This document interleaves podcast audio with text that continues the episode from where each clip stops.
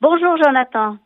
Le festival de Cannes touche à sa fin et personne ne pourra dire que son 70e anniversaire a été un grand cru. Il n'y a pas vraiment beaucoup de films que j'ai aimés cette année.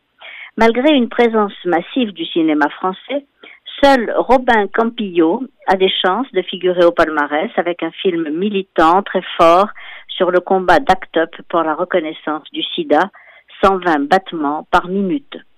Tandis que Vincent Lindon pourrait avoir le prix d'interprétation masculine pour sa composition d'un Rodin plus artisan qu'artiste dans le beau film de Jacques Doyon.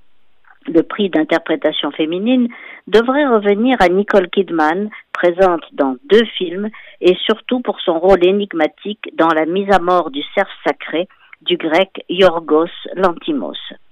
Michael Haneke aura probablement, sinon une troisième palme d'or, du moins un prix de la mise en scène pour Happy End, qui montre à l'écran ce qu'est devenu aujourd'hui la communication entre les individus. Texto, message email, impossible dialogue familial, séparation des générations.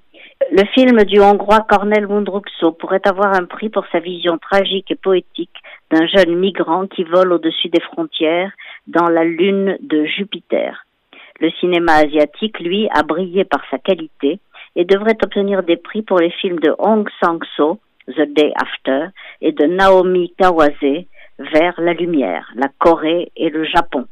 Enfin, dans les sections parallèles, le très beau film de Léa Misius, Ava, devrait être distingué pour sa peinture sans fausse pudeur d'une adolescente qui découvre à la fois l'amour et la marginalité, interprétée par la très jolie Noé Habitat, révélation de ce festival.